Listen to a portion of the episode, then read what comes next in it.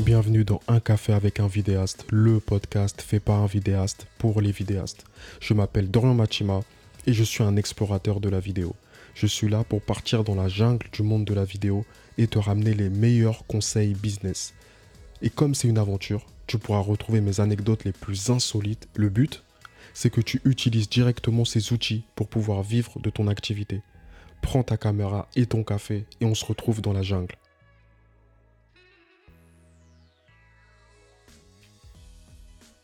Aujourd'hui est un épisode spécial. C'est un épisode spécial. Je reçois mon tout premier invité du podcast. Ça se fait. Clairement, ça se fait. C'est l'épisode 7. Et en plus, 7, c'est, c'est le chiffre de la perfection. Donc, du coup, on commence bien. Juste pour te prévenir, le son sera de moins bonne qualité. On a fait l'enregistrement sur Zoom, donc euh, ça a baissé la qualité. C'est le tout premier enregistrement que, euh, que je fais de la sorte. Du coup, euh, je suis pas, je suis vidéaste, je suis pas ingénieur du son et ça se voit. Donc, euh, pardonne-moi pour ça, excuse-moi pour ça, mais concentre-toi, ne te laisse pas distraire par ça parce que vraiment, il y a un max d'informations dans cet épisode. Je t'encourage à prendre une feuille, à prendre un stylo et à noter. Que tu sois débutant ou expérimenté, que ça fasse deux mois que tu sois dans ton activité ou 5 ans, 10 ans, 15 ans, je pense qu'il y aura toujours quelque chose que tu pourras apprendre dans cet épisode. Loïc est un vidéaste depuis quelques mois. Mais la maturité qu'il met dans son activité est incroyable. Et personnellement, ça m'impressionne énormément. Être vidéaste n'est pas son premier business, on le verra. Et je vais te dire à peu près de quoi on va parler dans cet épisode. On va parler des fondements à connaître pour devenir vidéaste de la trésorerie et des finances en tant que vidéaste. Comment trouver des clients sur, LinkedIn? Construire un business lifestyle. Donc en gros, avoir un contrôle sur ton activité. Comment définir tes tarifs et adapter ta personnalité à ton business. Et encore plein d'autres choses. C'est une discussion très riche, une discussion très intéressante. Je remercie encore Loïc qui a donné un max de valeur dans cet épisode.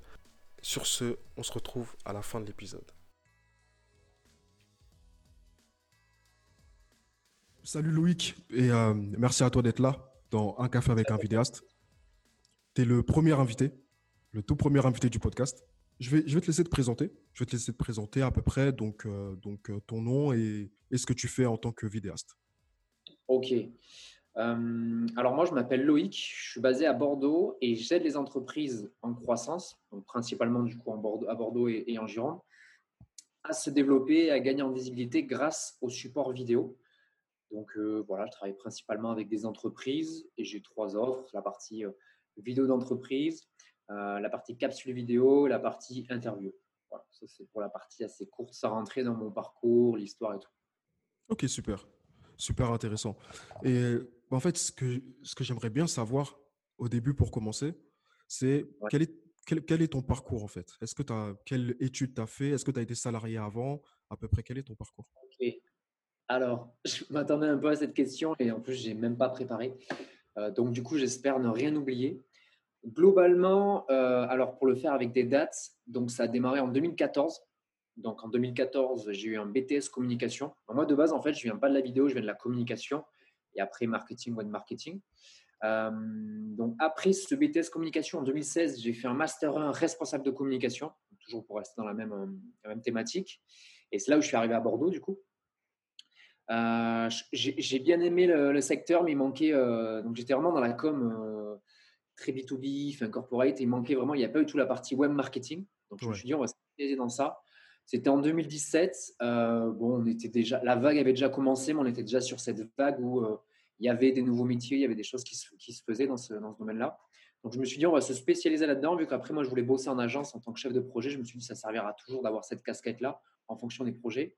Donc en 2017, si je ne dis pas de bêtises, j'ai eu mon master 2 en web marketing digital et réseaux sociaux. On un rallonge pour dire euh, pas grand-chose en fonction de tes expériences, mais bon, un diplôme quand même, important en France. Et du coup, donc là, ça marquait, euh, donc ça c'est mon parcours scolaire en diagonale, ça marquait la fin de mes études. Et sur mes trois dernières années, en fait, j'ai bossé trois ans en agence, une agence audit conseil, donc toujours à Bordeaux tout ça, hein audit conseil, une agence qui faisait de la production de sites, principalement sur WordPress, et une agence conseil, voilà, vraiment juste la partie stratégie. Donc trois expériences, mais finalement, en fait, j'étais pas, je me sentais pas à l'aise dans ce format de salarié, mais je savais pas forcément ce que je pouvais faire d'autre. Donc, pour donner une image, j'avais l'impression d'être un, rond dans un triangle. Ça passait pas, et ça passait pour tout le monde, mais ça passait pas pour moi. Donc, c'était très frustrant. Ça a été des années très, très compliquées à, galérer à savoir ce que je voulais faire. Parce que pour moi, le travail a quand même une place importante. Mmh. Je me suis dit, j'arrive pas à trouver ma place en tant que travailleur, mais qu'est-ce que tu vas faire de ta vie? Donc, je me suis dit, tes études sont finies. Tu n'as jamais fait d'année sabbatique. Il y en a qui le font des fois après le bac, le BTS ou autre. J'ai jamais fait. Donc, je me suis dit, écoute, tu vas partir en voyage et peut-être que ça va t'aider à t'ouvrir l'esprit. Donc, en 2018, je suis parti seul. Euh, alors, il y en a qui choisissent le Canada, l'Australie, enfin, des destinations un peu atypiques. Moi, pour le coup, j'ai fait très atypique. Je suis parti à Dublin, en Irlande. Je ne sais pas si tu es déjà allé euh, vers là-bas. Non, pas du tout.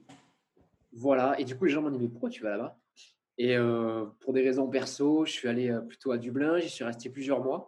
Et donc, je suis parti seul. C'était vraiment l'objectif de voilà d'être seul et je pensais trouver mes réponses et j'en ai trouvé une partie. Et durant ce voyage, en fait, souvent, bah, voilà, quand tu es à Dublin, il fait pas beau, tu peux aller écumer les, pubs, etc. Puis un jour, je me suis dit, on pourrait peut-être faire d'autres choses quand même. Et je me suis dit, bon, mais toutes les compétences que tu as acquises depuis ton BTS, tu pourrais peut-être les, les, intégrer dans un blog. Et donc, l'idée m'est venue comme ça. J'ai ouvert un blog et j'ai rédigé petit à petit des articles donc, sur tout ce que j'avais appris. Et première erreur, il n'y avait aucune, aucun axe, aucun positionnement, mais bon, ça m'a appris quand même pas mal de choses. Et j'ai rédigé des articles sur, euh, sur tout ce qui était communication, marketing, etc. Et finalement, mais ce blog de fil en aiguille, après on en reparlera peut-être, m'a amené mon, premier client. Et euh, donc fin 2018, euh, donc je suis rentré de Dublin et je me suis dit bon, mais qu'est-ce que tu fais? Tu viens de rentrer de voyage, c'était un petit peu ouvert l'esprit. Option 1, tu repars dans le salariat. Option 2, bah, tu essaies de monter ta boîte, de, faire quelque chose. À cette époque-là, j'avais encore pas l'emploi. Donc, je me suis dit, allez, on va se tenter, on va monter euh, sa boîte. Et du coup, ben, j'ai commencé voilà, euh, en, tant que freelance. Je pense qu'on reviendra un peu plus sur cette partie-là. Et, et, de fil en aiguille, j'ai poursuivi, j'ai expérimenté pas mal de choses. Au tout début, j'étais plutôt dans l'infoprenariat, donc la vente de formation. pas dans un domaine de, niche, mais dans tout ce que j'avais appris un peu. Ce n'était pas forcément un choix pertinent, mais j'ai appris beaucoup de choses sur la vente, le marketing, tout ça. Euh, et, petit à petit, voilà, j'en suis arrivé au freelance et euh, je me suis spécialisé, disons, fin 2019 sur la partie vidéo. Donc voilà un peu euh, en diagonale parce que ça pourrait être beaucoup plus long. on pourrait faire un podcast que sur ça, mais ce n'est pas forcément l'intérêt. Il faut apporter de la valeur aux gens aussi. Donc voilà un petit peu en diagonale mon, parcours. C'est hyper intéressant parce que déjà, je note plusieurs choses. C'est que tu as commencé par l'infoprenariat et ensuite tu es venu au freelance. Et en général, c'est l'inverse.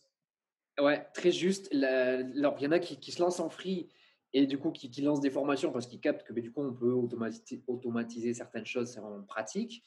Euh, moi, j'ai fait l'inverse. Euh, de base, voilà, j'avais euh, quand j'ai commencé à m'intéresser à, l'entrepreneuriat, donc quand j'étais salarié, je, tombais un petit peu par hasard. Je savais pas que ça s'appelait infoprenariat de base et je me suis dit tiens, c'est marrant, il y a des gens qui monétisent leurs compétences, ils créent du contenu en ligne et tout, c'est pas mal.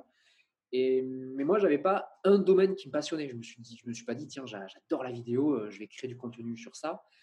Et j'ai commencé à expérimenter. Et en fait, j'ai créé beaucoup de contenu, du contenu rédactionnel, etc.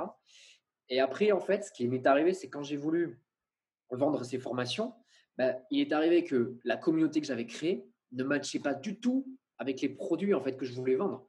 Parce que, pour te donner des exemples, des articles que j'ai fait, euh, par exemple, sur la thématique Instagram, euh, ça attire énormément de touristes et pas forcément. Alors, moi, ça m'est arrivé comme ça, des gens qui ont, de l'argent à dépenser, enfin, à investir dans l'information. Donc, j'ai tenté des choses, j'ai mis de l'affiliation sur mon blog parce qu'en fait, mon blog, euh, je suis arrivé euh, à 10 000 visiteurs par mois et je me suis dit, putain, c'est quand même pas mal. Je me dis, qu'est-ce qu'on peut faire avec ça? Donc, j'ai essayé de mettre de l'affiliation avec Amazon, gros échec. J'ai dû vendre un ou deux trucs. J'ai testé des produits. Euh, je dis pas que l'affiliation ça marche pas, c'est que moi j'ai pas j'ai pas réussi. voilà, c'était histoire d'expérimenter. Sur la partie formation, j'ai dû vendre une petite dizaine de formations, des petits produits, des gros produits, des choses comme ça. Et, euh, et en fait, j'ai vachement échoué. Et du coup, j'ai appris plein de trucs évidemment euh, sur la vente, sur le marketing, sur les pages de vente, sur les produits, sur le positionnement, sur les offres, sur plein de trucs. Et, du coup, en fait, c'était cette année-là, on va dire 2018 qui a été euh, dur parce qu'en fait, j'ai beaucoup appris. j'ai pas beaucoup généré de chiffre d'affaires. Et finalement, en fait, euh, c'est cette année-là qui m'a appris pas mal de choses. Et après, euh, bah, du coup, les choses sont allées beaucoup plus vite parce qu'il y avait des choses que j'avais intégrées. Ça a mis du temps. L'importance d'avoir un positionnement clair de niche, l'importance des offres, des cibles, voilà, des, choses comme ça qui sont les bases. Et moi, j'étais en mode, euh, je veux me faire plaisir et je veux créer du contenu pour me faire plaisir, vendre des choses quand ça me tente. Et j'étais pas dans le côté entrepreneur, vraiment avoir un business long terme. Et, je pense que, et je sais pas si tu as déjà entendu ça, beaucoup d'entrepreneurs, tu vois, quand tu lâches ton job et que tu as la chance, vive la France, d'avoir Pôle emploi, euh, ben en fait, tous m'ont dit, quand j'avais Pôle emploi, mon business, il faisait à peu près comme ça, ça marchait, mais bon, dès que Pôle emploi était coupé, bizarrement, tu dis, OK, allez, il faut que je cherche des clients, il faut que, bim, tu commences à faire les bons choix. Et moi, ça a été mon cas. Et un an avant de plus avoir Pôle emploi, j'ai parlé à un entrepreneur qui m'a dit ça, et je lui ai dit, mais c'est débile as Pôle emploi, tu peux développer ton entreprise sereinement, c'est con de ne pas le faire. quoi. Et il me dit, tu verras, euh, peut-être que ce sera ton cas aussi, c'est un blocage. Le fait d'avoir euh, quasiment un SMIC, ou je ne sais plus combien je touchais, qui, tout, qui tombe juste en cochant trois cases sur un site, ben, mentalement, je n'y arrivais pas. Et donc au début, voilà, quand j'ai plus Pôle emploi, c'est, je sais pas, c'est comme si c'était le début de, de, ma vraie entreprise. Je me suis dit, bon, bah, il faut cadrer les choses et tout. Et, et c'est là un peu que ça, ça a démarré. Je me suis dit, bon, ben voilà, je, vais être entrepreneur pas que six mois, un an ou deux ans, c'est toute une vie. Comment on cadre ça pour que ce soit périn, que ça tienne et que ce soit sécurisé quoi? Ok, hyper intéressant. Hyper intéressant. Cette chose-là. l'autre chose que je note aussi, c'est euh, j'ai l'impression que, tu, tu, me corriges, tu me corriges si je me trompe, que tu es devenu vidéaste, surtout pour le lifestyle. J'ai cette impression-là. Euh, je suis. Alors, moi, je pense qu'il y a deux types d'entreprises. Euh, ceux qui veulent faire un empire, entre guillemets, et ceux qui veulent monter un business pour le côté lifestyle. Moi, c'est ça. Aujourd'hui, euh, moi, j'estime qu'avec euh, 3000 euros net, net, net par mois, euh, moi, je suis à Bordeaux. Je ne sais pas le cas, c'est à Paris ou dans d'autres grandes villes. Tu peux très bien vivre. Voilà. Par rapport au lifestyle que je veux, tu peux très, très bien vivre. J'ai ma copine qui est comptable, donc ça m'aide à être un peu plus gestionnaire, personnellement et professionnellement. Du coup, euh, moi, c'est plutôt le côté business lifestyle. Euh, enfin, ça veut tout rien dire, mais en fait, moi, l'idée, c'est que par exemple, là, il fait beau, euh, j'ai envie d'aller faire un golf, et je veux faire un golf. Moi, c'est pour ça que je monte une entreprise. et aujourd'hui, par rapport à, mon loyer, à mes charges, enfin, tout ça, ça marche. Et après, le côté, donc c'est plutôt un business lifestyle que j'ai monté.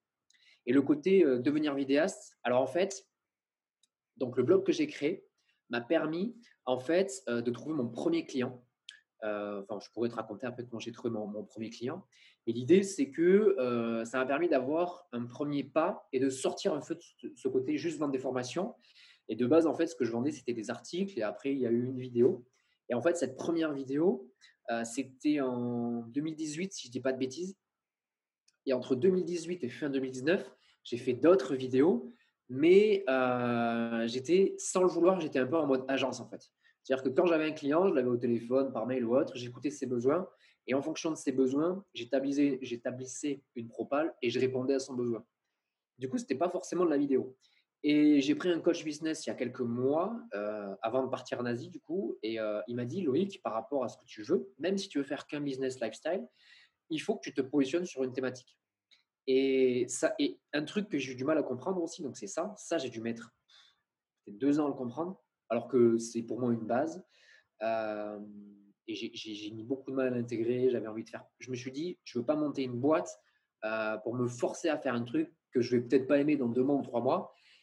Et ce que je me suis rendu compte, c'est que quand je me présente aux gens, je leur dis que je fais de la vidéo pour les entreprises, etc., euh, telle typologie d'offres. Et en fait, et ça on en avait déjà, on avait déjà parlé en fait, c'est qu'une fois qu'il y a la relation de confiance, je suis amené à faire d'autres choses, un petit peu de conseils, un petit peu de coaching sur d'autres thématiques et surtout sur la communication et le marketing, ce qui me permet d'avoir euh, bah, avec un client, euh, en fait, même si je lui pris de la vidéo, je vais l'aider à mettre en avant ses vidéos. Donc, on va faire un peu de la partie réseaux sociaux. Euh, je vais pas lui faire, mais il y avoir une partie conseil. Et, je vais l'aider à faire ci et là, etc. Et du coup, oui, je suis spécialisé en vidéo, mais à côté, il y a d'autres choses aussi qui me font plaisir et qui sont aussi créatives. Et ça, je ne pensais pas que c'était possible. Je me suis dit, si tu vas faire que de la vidéo, tu vas être toute la journée à filmer et à monter, à filmer, à monter. Je dis un jour, ça va me saouler. Donc, finalement, quand tu regardes, tu dis, je ne veux pas passer toutes mes journées à faire ça. Donc, j'ai revu mon offre par rapport aux vidéos pour me dire, ben, je ne peux pas faire 30 vidéos par mois, ce n'est pas possible. Donc, si j'en fais tant et que je veux gagner de temps, etc., etc. Et petit à petit, j'ai trouvé mon équilibre et, la vidéo, aujourd'hui, voilà, j'en fais, j'en fais ma spécialité, même si je fais d'autres petites choses à côté, qui viennent toujours en temps de. Je ne dis pas bonjour, je m'appelle Louis, je fais de la vidéo, du site internet, du Facebook. Non, ce n'est pas possible. Donc voilà, même si je ne fais pas ces choses-là, hein, Je suis, d'accord avec toi. C'est vrai que souvent, je, rencontre des vidéastes qui mettent en avant leur, que ce sont des couteaux suisses. Mais eh ils le mettent en avant sur leur bio. Ils le mettent en avant et je trouve que ça les dévalorise en fait. Ça les dévalorise complètement. Plein de, plein de, personnes, que ce soit sur LinkedIn, sur Instagram ou autre. et moi, je, le vois, mais je ne le critique pas parce que j'ai été comme ça longtemps et je sais que c'est dur d'en sortir quand c'est un truc. Enfin, pour moi, c'est très, très, ça a été très, très compliqué. Quand le, mon coach m'a dit il faut que tu choisisses entre faire ça, faire ça, faire ça et faire de la vidéo, il me dit est-ce que tu te vois aujourd'hui euh, voilà, faire que ça?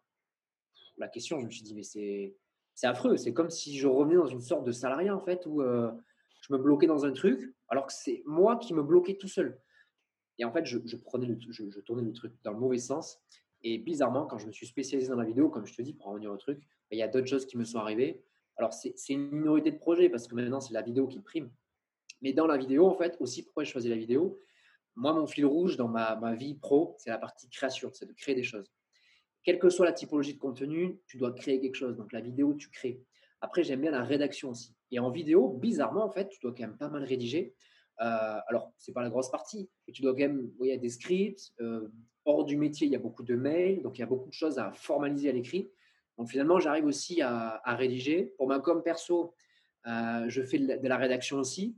Donc en fait, je me suis rendu compte que je pouvais combler ces manques, entre guillemets, euh, soit avec des projets secondaires clients, soit dans ma com perso. Si demain j'ai envie de créer un visuel, si demain j'ai envie de faire un podcast ou autre, je peux le faire pour moi perso. Donc c'est là où j'arrive à, trouver mon équilibre par rapport à ça. Donc euh, bah, en plus, en fait, tu as répondu à des questions que j'allais te poser, donc c'est vraiment génial. C'est vraiment génial. Et ce qui est intéressant, c'est que directement, enfin, quelle, est ta, ta pensée lorsque tu décides de contacter, à moins que c'est lui qui t'a contacté, mais de contacter un coach business? Comment, comment s'est fait ce processus en fait? Comment ça s'est fait? Déjà, ça n'a pas été. J'y. Ça fait longtemps que j'y pensais déjà. Je me suis dit, voilà, dans tous les domaines, sur la partie nutrition, sportif, business, perso, je vois qu'il y a des coachs dans tous les sens. Et je me dis que finalement, apparemment, il semblerait que quand tu prends un coach, ça accélère le processus même s'il ne te dit pas des choses magiques, entre guillemets, j'en parlais récemment avec une partenaire, elle voulait prendre un coach sportif. Et elle me dit, en fait, je l'ai contacté et il m'a dit, bah, il va me dire de faire des abdos, des pompes, des squats, du gainage et tout. Et elle me dit, j'étais choqué parce que bah, c'est ce que je fais déjà, quoi. Et je lui dis, ouais, je sais, mais euh, moi, mon coach que j'ai payé plus de 3000 balles, ce qu'il m'a dit, en fait, ça n'a pas. Euh, il m'a dit, il faut que tu aies un positionnement, des offres et une cible. Euh, tu tapes ça sur Google, tu l'as partout, partout gratuit. Mais le fait d'avoir mis de l'oseille, tu te dis, bon, ben, je vais le faire. Et je me suis engagé à le faire. Et bizarrement, les résultats, ça a été, ça a été voilà, ils ont été au rendez-vous. Donc, qu'est-ce qui, alors, qu'est-ce qui a déclenché ça? Alors, déjà, c'est un coach que j'avais déjà rencontré en physique lors d'un événement, un, séminaire. On avait déjà échangé. Je connaissais bien ses valeurs. Je connaissais pas ses prix, du coup. et, euh, quand il m'a son prix, je me suis dit, bon, pour, pour, te dire au niveau du prix, globalement, c'était 3200 euros. Et euh, déjà, un prix qui commence à, voilà, ça commence à être intéressant. Quoi. On n'est pas un coach 500 euh, euros euh, l'heure, quoi. enfin 50 euros l'heure. Et du coup, je me suis dit, bon, ben, c'est quand même un investissement. Sur mon compte, je n'avais pas, j'avais pas plus de 10 000 balles. J'allais partir en Asie. Donc, globalement, en fait, ce qu'il m'a dit, il m'a dit, écoute, on va le faire, on va faire un paiement en 4, je crois qu'on a payé en 4 fois. ça m'a fait un peu de bien. Je me suis dit, c'est cool. Parce que sinon, ça fait un peu mal. Et, bizarrement, tu vois, maintenant, j'aurais à reprendre ce coach, j'aurais plus la même réaction financière. Mais à l'époque, c'était ça. Et du coup, je partais quatre mois en Asie. Donc, avant de partir en Asie, en fait, j'ai signé avec lui. J'ai envoyé le premier, le premier versement et je me suis dit, bon, bah, je suis engagé. Et en Asie, je suis parti quatre mois et globalement, là-bas, la vie est pas chère. Mais j'ai vécu un peu, voilà, je me suis fait vraiment plaisir et je me suis dit, si tu reviens pas, bizarrement, après le coronavirus, je me suis dit, peut-être que tu reviendras pas. et, euh, ce qui n'est pas le cas, je pense. Mais voilà, je me suis vraiment fait plaisir. Et en rentrant, euh, j'ai été face à quelque chose de terrible. C'est-à-dire que je suis parti quatre mois et pendant quatre mois, j'ai laissé mon business à l'arrêt. Mais genre euh, complet. Pas de post sur les réseaux sociaux. euh, mes missions clients étaient finies. J'ai pas fait de nouvelles. Rien du tout. Rien du tout. Je suis rentré en mars à peu près. Donc, un peu post-Covid, tu vois. Genre, euh, en fait, je me suis chauffé. Je me suis dit, OK, tu n'as plus de business concrètement. Et ça, ça a été une, un bon apprentissage aussi. Donc, j'ai prospecté comme un fou. Et, et quand j'ai commencé, donc j'ai prospecté à peu près trois semaines. Et direct, le Covid, il a commencé à, à pointer le bout de son nez. Donc, tous les clients me disaient, ah, c'est pas trop, machin et tout, avec le Covid. Je leur disais, mais non, ça va aller, etc. Et, euh, et j'avais mon coach aussi à payer. Donc, pas de clients, pas de chiffre d'affaires et tout. C'était un peu le, bordel. Et, euh, et en fait, je savais pas encore, mais le fait d'avoir pris un coach, d'être parti en Asie, d'avoir prospecté comme, comme un fou, mais en fait, ça allait me donner des résultats sur toute l'année et voire plus. Aujourd'hui, c'est ce qui arrive.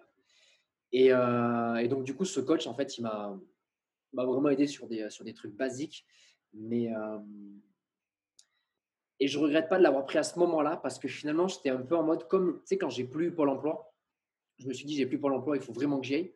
Là, j'étais en mode, j'ai un coach à payer, j'ai un loyer à payer, il va vraiment falloir envoyer. Et je pense que ça a été un énorme booster parce que voilà, quand tu prends, euh, quand tu prends un coach à ce prix-là, tu te dis, bah, il faut au moins que je rentabilise ça. Ce qui n'est pas forcément une bonne façon de penser parce que euh, je me suis rendu compte qu'il n'allait pas me dire, alors voilà ce qu'il faut faire, faire ça, ça et ça, et tu vas gagner de l'argent. On est revenu aux bases, mais le seul truc qui changeait par rapport à une vidéo gratuite ou un contenu gratuit, c'est que j'avais payé 3000 balles. Et c'est ouf. Là, euh, je pense que c'est de la neuroscience ou je sais pas quoi, faire le cerveau, mais c'est ouf. Cet engagement que tu mets euh, et la volonté que tu as après derrière, elle est tellement pas la même. Et du coup, je regrette vraiment pas. Et, euh, et là, aujourd'hui, tu vois, euh, je pense que je vais reprendre, euh, alors pas avec lui, avec une autre personne, j'ai peut-être quelque chose, mais globalement, un coach, voilà, je- moi, je recommande à fond dans tous les domaines, quand il y a besoin, même que ce soit pas de la, de la vidéo, du business et autres, mais c'est vrai que j'ai expérimenté pour la première fois le fait que ça booste vraiment. Après, je pense qu'il y a des coachs qui sont nuls, hein, mais celui-là était bon. Mon expérience est bonne. Ouais, je suis d'accord avec toi. C'est vrai que euh, moi, j'avais fait un, un atelier avec euh, Thomas Burbidge, donc, euh, qui, a, qui a aussi qui a un très très bon podcast, Young, Wild and Freelance. Et c'est vrai qu'il m'a, en fait, il m'a, quand même. D'ailleurs, cet atelier est devenu une formation actuellement, mais il, a- il a mis le point sur des choses essentielles. Et ayant payé, je me suis engagé Ouais. au-delà de simplement juste écouter un podcast. Parce que c'est vrai que quand j'écoute un podcast, j'ai une écoute active, je note des choses, etc. Mais, mais malgré ça, tu payes pas, c'est gratuit. derrière ou Voilà, tu te tu te rends même pas forcément compte des fois que ce que tu es en train d'écouter, ça va, ça peut vraiment te faire avancer dans ton business. Et là, le fait d'avoir payé, et en plus de ça, que, que Thomas Burbidge est, est un, est un très bon euh, coach, euh, ac- accompagnant, ça m'a vraiment boosté, ça m'a vraiment permis de mieux construire mes offres, ça m'a ça, ça m'a aidé aussi dans ma démarche, etc. Ça m'a aidé à mieux comprendre mon, mon- mon business et, euh, et progresser tout simplement. Donc, euh, mais je suis totalement d'accord avec toi. ouais, ouais, c'est clair. Et après, il y a des différentes étapes. Tu vois, je pense que euh, au tout début de mon entreprise, genre en 2018, j'aurais pris un coach. Je pense que je sais pas, euh, je sais pas si j'aurais eu le même résultat, puis j'avais pas le même mindset. Et il y a, il y a aussi, voilà, il faut qu'il y ait un feeling avec le coach, il faut que ça tout, corresponde. Et finalement, on était à un stade où, euh, voilà. Et en plus, on a revu des basiques, mais je pense que je sais pas si je recommanderais à, à quelqu'un, tu vois, qui démarre. euh, de prendre un coach. Alors après, ça dépend du coach, ça dépend du prix, ça dépend peut-être de choses. Mais je pense qu'il faut quand même avoir une. C'est mon avis après, hein, mais ça dépend aussi de la cible du coach. Voilà, s'il cible des, débutants, s'il cible d'autres personnes. Mais moi, disons qu'il y a eu un bon feeling entre la, période, le coach, ce que je voulais, ça, tout, tout s'est aligné. Et donc, euh, donc, le fait que ce soit bien imbriqué, ça, ça, ça matchait bien. Quoi. Donc, euh, donc voilà, mais après, voilà, à la question, est-ce qu'il faut prendre un coach ou pas Franchement, il faut se sentir, c'est comme tout. Pas- C'est pas obligatoire, mais, euh, mais je pense que sans investir dans du matériel, peut-être pour nous, tu vois, côté vidéaste, dans euh, des formations, des choses comme ça, je pense qu'on ne peut pas passer certains paliers. Ça, c'est clair. Ok, ok. Euh, Et d'ailleurs, je voulais te poser une question par rapport à tout ce que tu as dit. C'est euh, donc quand tu es, rentré, tu as, pu récupérer des clients et ça, ça a pu euh, ça a pu t'aider. Mais donc, du coup, comment ouais. s'est passé ton confinement? Comment s'est passé ce confinement-là euh, en fait, mon confinement s'est super bien passé, tant perso que pro. Heu, de base, je devais rentrer chez moi. De base, j'habite dans dans les Landes, donc plus dans le dans le sud, à 2 heures de Bordeaux et finalement, en fait, j'avais des rendez-vous la semaine où, où Macron, il a fait son son le premier discours. J'avais des rendez-vous assez importants et je me suis dit: «On va pas les louper vu la période et tout». Finalement, j'ai pas pu les faire. Donc après, voilà, j'ai été bloqué, à Bordeaux, chez moi et et au niveau du business, en fait, tous les efforts que j'avais mis en place, ont été récompensés et heu et du coup, ça ça a plutôt bien fonctionné. Alors les gens me disent: «Bah, du coup, heu, vu que tu es vidéaste, ça a dû, heu, s'arrêter complet, quoi» et il y a des choses, donc j'ai mis en place une une série qui s'appelait tu as dû voir Une simple idée. Bien sûr. Voilà, c'est sur sur LinkedIn. On pourra en reparler, mais en gros, une partie de ma stratégie, on va dire digitale, mais c'est intègre la partie de la stratégie de prospection. C'est 100% LinkedIn. Heu, je suis plutôt sur Insta. Insta pour moi, voilà, j'ai je suis arrivé à un stade où en fait, ça m'apportait pas de business et ça me faisait perdre du temps. TikTok, voilà, c'est rigolo, mais bon, heu, je je pense qu'il y a un gros truc à faire, mais j'ai pas forcément le temps ou l'envie de l'exploiter. Heu, Snapchat, voilà, c'est c'est plié pour moi. Facebook, c'est alors Facebook, je relais des fois des trucs de LinkedIn, mais vraiment, c'est 100% LinkedIn.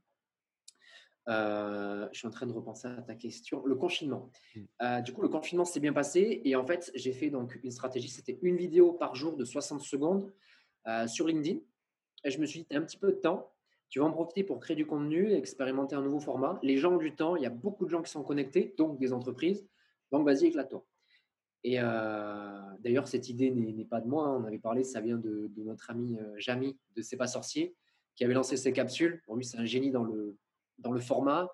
Et du coup, je me suis dit: «On va faire comme lui, on va l'adapter à mon business».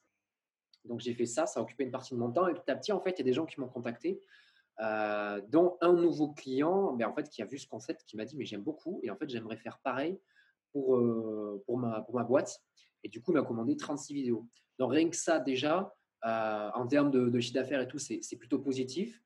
Et après, en fait, alors j'ai dérogé un peu à la règle, période, exceptionnelle, heu, du coup, heu, mission exceptionnelle, donc j'ai fait, heu, d'autres missions que de la vidéo parce qu'il y a des clients que je connaissais, voilà, qui cherchaient, qui cherchaient, par exemple, une personne pour faire un site ou des choses comme ça.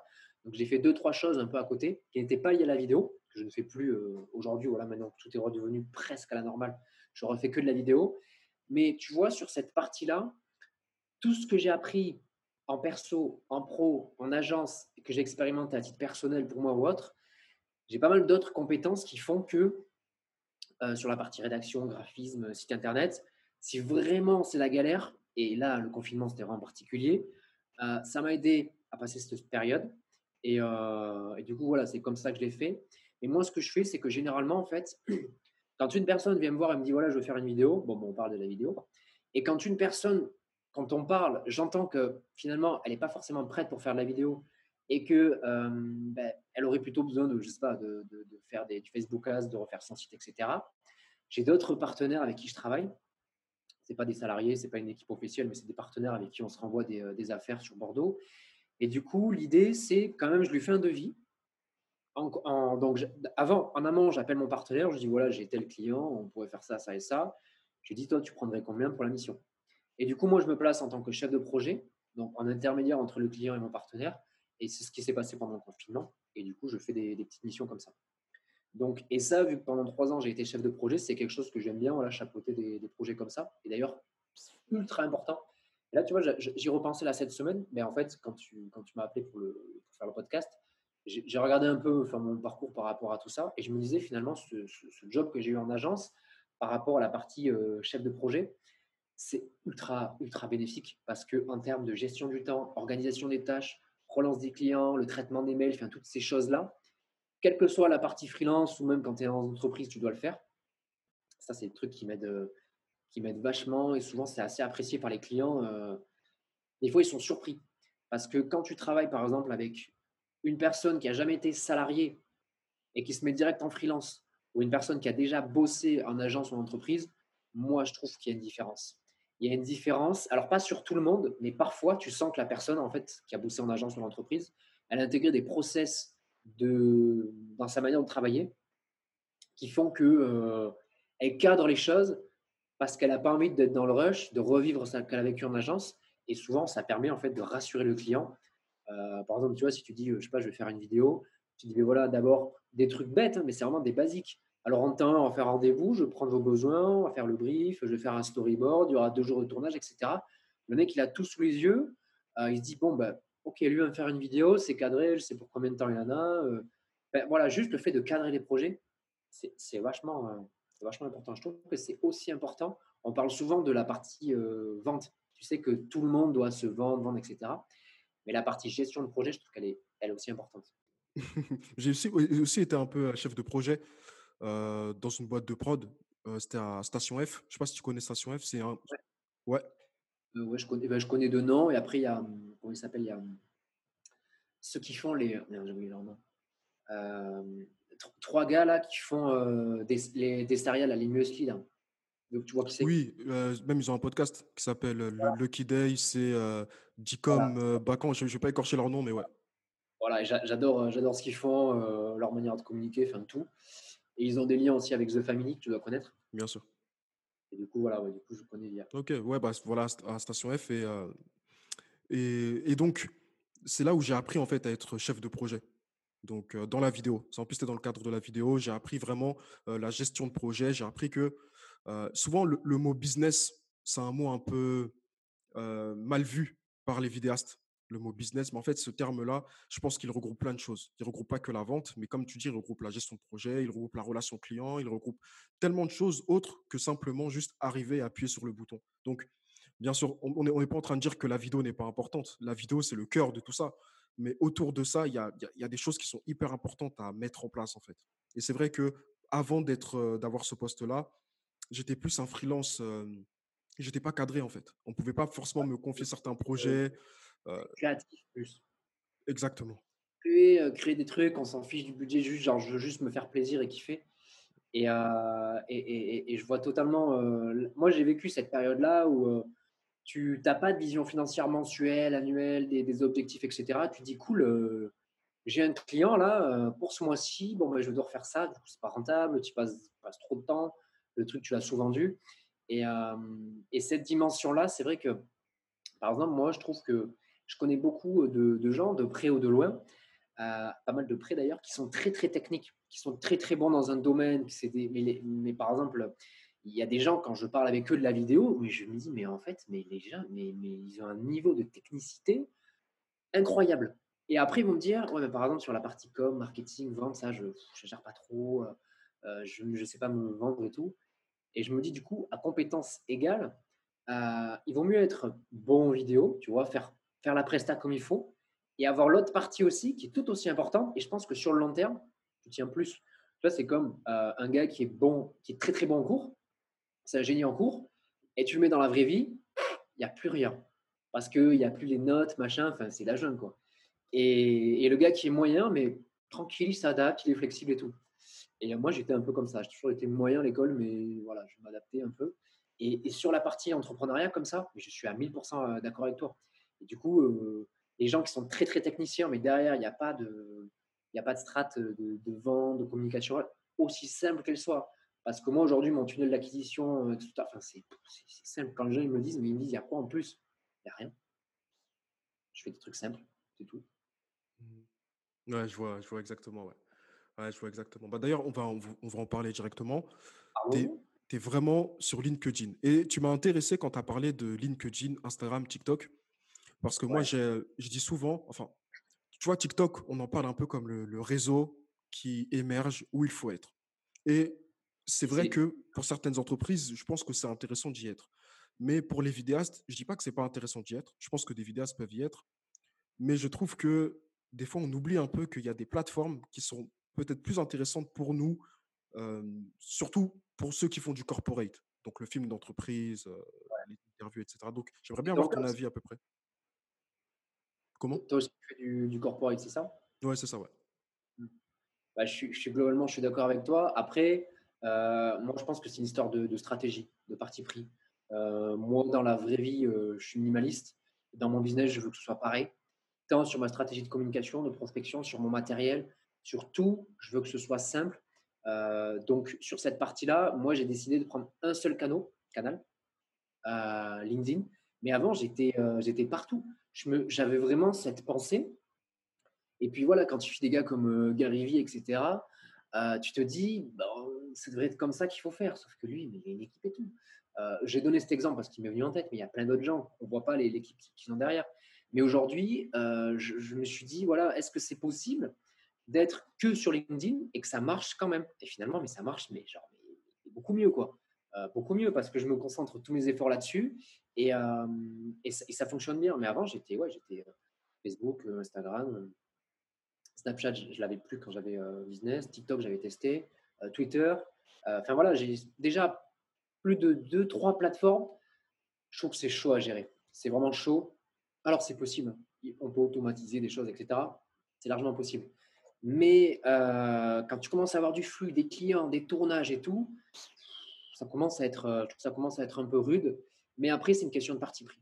Moi, j'en vois, ils s'en sortent très bien, ils sont sur plein de réseaux sociaux, mais moi, je leur dis, j'ai, j'ai pas envie, en fait. J'ai, pas envie de, faire ça. Et puis, il y a aussi le pas envie, mais il y a aussi que sur Instagram, moi, j'ai jamais trouvé, euh, de mémoire, je crois que j'ai jamais trouvé de client pour la vidéo sur Instagram, tu vois. Alors, il s'est avéré que quand j'étais sur Instagram, c'était plutôt pour le côté infoprenariat, créer une communauté, etc. Créer une communauté pour après leur vendre des produits. Donc, ça matchait un peu plus. Mais là, maintenant que je, suis en B2B, je, tous les clients que j'ai, euh, déjà, il y en a beaucoup, ils ne sont, pas très, euh, très digital dans l'aspect euh, perso un peu plus, mais pro, tu vois, ils n'ont pas le temps en fait. Ils sont dans le, dans le cœur du sujet. ils ont des clients, des mails, des factures, machin, et voilà. Et quand ils traînent sur les réseaux sociaux, entre guillemets, bon, ben, c'est pour le côté perso. Alors tu vas me dire, ils peuvent être dans le perso et voir un vidéaste, du coup, ça peut les intéresser pour leur boîte. Moi, je pense que toutes les stratégies sont OK. Après, moi, voilà, j'essaie d'avoir un truc vraiment très minimaliste sur tous les aspects. Et c'est pas facile. Mais je me dis que, voilà, déjà me concentrer sur LinkedIn, ça prend un peu de temps. Et euh, sachant que tu, vois, tu peux faire LinkedIn, Facebook. Franchement, moi, je duplique LinkedIn et Facebook. Généralement, euh, ça me prend pas de temps du tout. pas de temps. Mais je réfléchis pour LinkedIn. Après, je j'envoie sur, euh, sur Facebook. C'est comment à peu près ton process actuellement sur LinkedIn? Trouver des clients? Alors, trouver des clients. Ma, alors, ma stratégie de contenu sur LinkedIn, euh, en toute transparence, c'est ultra simple. Donc déjà, il me fallait une fréquence. 90, euh, 80% du temps, c'est mardi et jeudi. Je poste. Euh, alors, principalement, c'est souvent c'est une vidéo. alors, c'est ça peut être une vidéo d'une réalisation client, une photo parce que je suis en tournage, un avis client. ça peut être euh, après, s'il y a des gens qui sont intéressés par ma stratégie, vous allez sur Loïc, vous cliquez sur post, vous allez voir la typologie de contenu que je poste.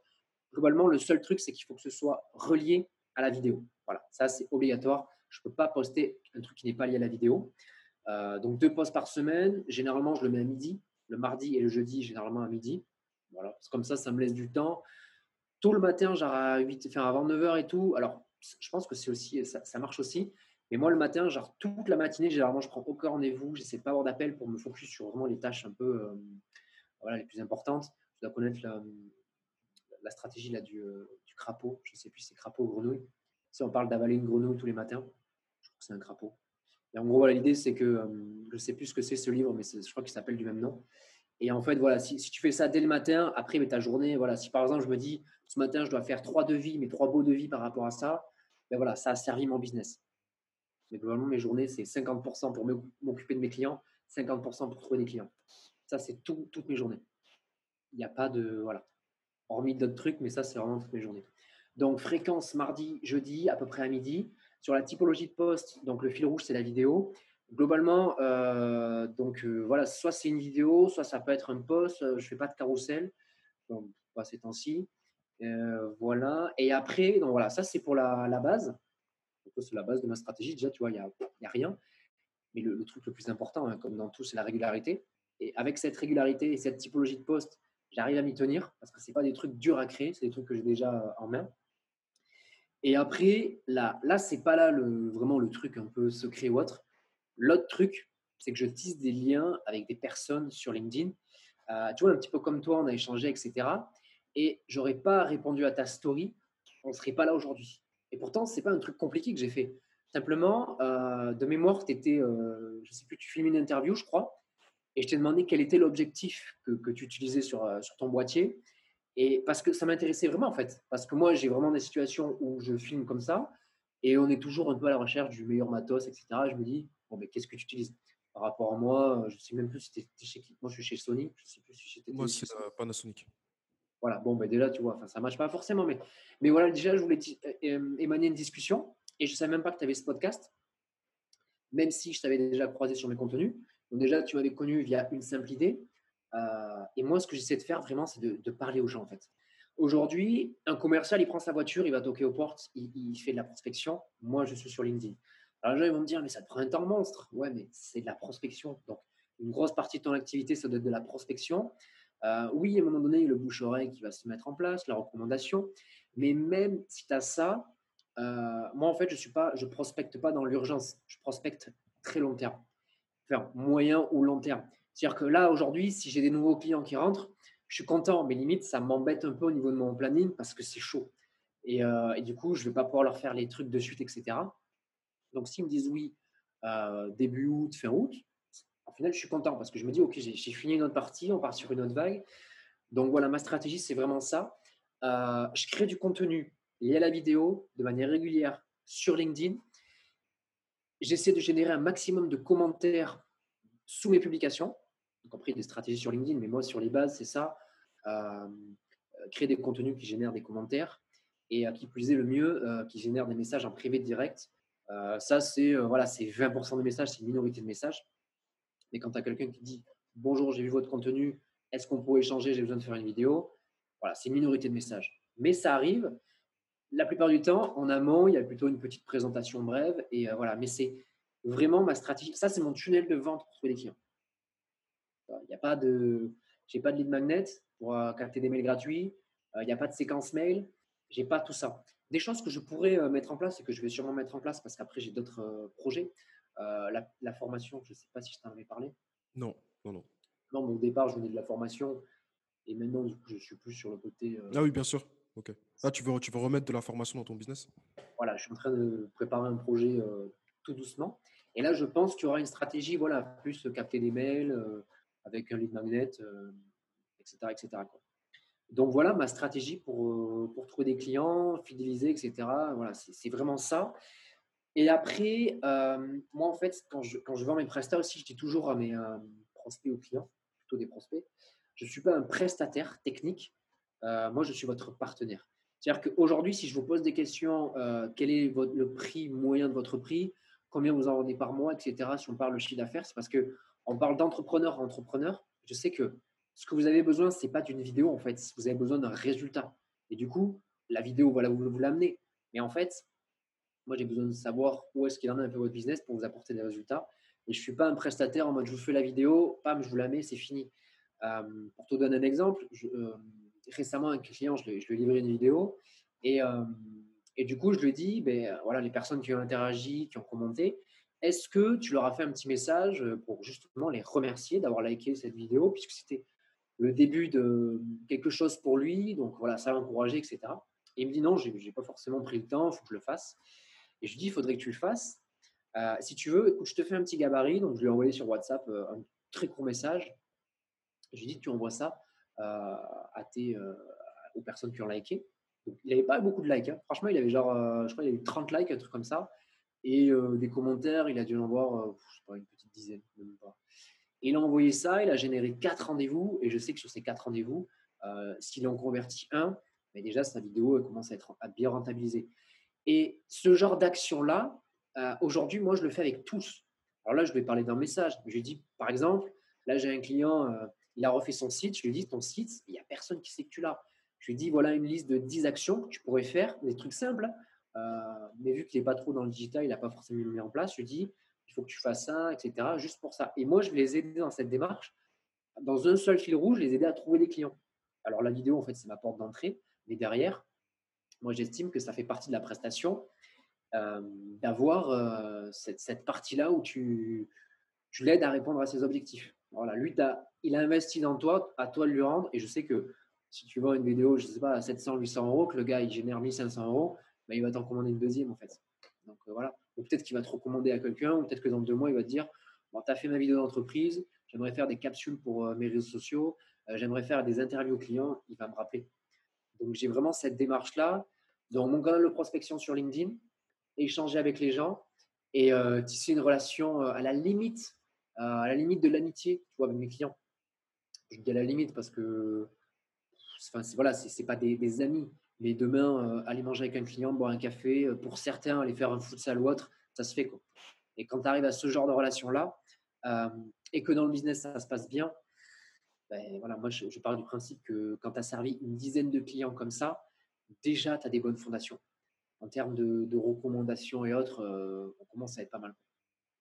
Donc ça, c'est pour ma stratégie de prospection, vente et communication d'ailleurs. C'est intéressant parce que tu l'as intégré directement dans ton activité. Et je sais que le, disons, la, la plaie chez le, que, j'ai eu pendant longtemps d'ailleurs, c'est des clients me contactent, admettons deux clients me contactent, je fais des vidéos, déjà c'est eux qui me contactent, c'est eux qui viennent me, me, demander, me, demander une mission. Bon, c'est cool, c'est cool, ça se passe bien. Et donc, mon emploi du temps est rempli, totalement complet, et du coup, je ne prospecte pas. Je fais l'émission, et à la fin de la mission, là, je commence à me rendre compte que mince, la mission se termine, j'aurai peut-être plus de clients, et là, je commence à prospecter dans l'urgence.